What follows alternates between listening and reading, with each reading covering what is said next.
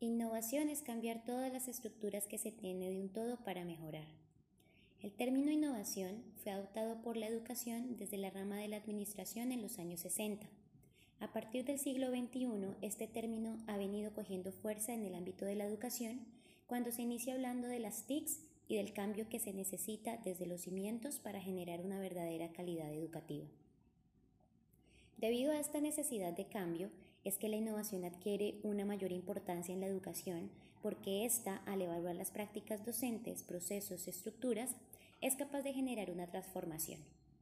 Se puede afirmar que la innovación no es un simple cambio por novedad o por moda, sin repercusión a largo plazo, ya que la innovación cuenta con sus propios principios basados en una actitud crítica de todos los actores que convergen en ella y ésta debe estar fundamentada en el aprendizaje, Igualmente, sus cambios se dan en todos los ámbitos, transformando la sociedad. Existen factores personales, conductuales y culturales que impiden el cambio y por lo tanto la innovación. Estos factores son generados básicamente por modelos mentales aprendidos socialmente y arraigados tan profundamente en las personas que son muy difíciles de erradicar. De allí vienen los miedos, los estereotipos, los prejuicios y todas las ideas negativas que tenemos con respecto al cambio. Es preciso cambiar nuestros modelos mentales, ya que estos nos impiden avanzar. Debemos sustituir estos modelos negativos por unos que sean más acordes a las necesidades del cambio. Iniciar un proceso de cambio es entrar en un proceso de desequilibrio y contradicción. El paso entre lo antiguo, lo tradicional, lo que ya se conoce, en otras palabras, salir de nuestra zona de confort, genera dudas, miedos e incertidumbres. Este es uno de los momentos que se pueden experimentar cuando se realiza algún cambio y que es completamente normal en esta transición. Después de haber superado este paso y ya apreciar el producto del cambio, es necesario tener en cuenta que estos cambios deben someterse a una revisión constante y rigurosa, ya que este proceso es inconcluso debido a que la escuela es un sistema constante de cambio y nunca tendremos un resultado final.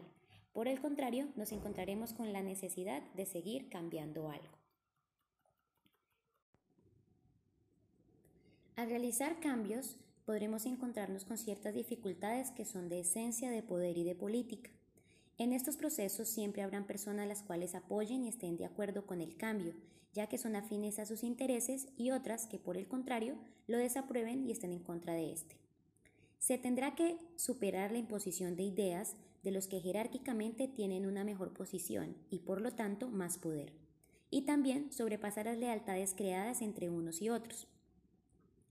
Para lograr superar estas dificultades se debe tener un enfoque basado en el liderazgo, un gobierno compartido, en donde todos los actores asuman un papel protagónico en el cambio, que se tenga en cuenta sus puntos de vista y sus intereses, y sean partícipes de la toma de decisiones. Se deben concentrar esfuerzos en proteger a la escuela de diferentes interferencias y además contar con el apoyo político de las autoridades educativas.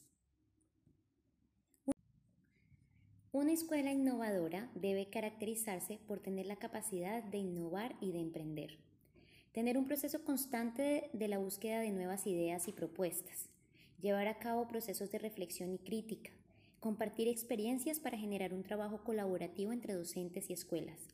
Sus docentes deben tener voluntad de cambio y compromiso. Este último ítem, a mi parecer, es el más difícil de lograr. En mi experiencia personal, he podido evidenciar que la mayoría de los docentes llevan años realizando las mismas prácticas y son muy renuentes al cambio. Estos docentes piensan que lo que les funcionó hace 5 o 10 años aún sigue funcionando y no aceptan ninguna crítica en sus prácticas.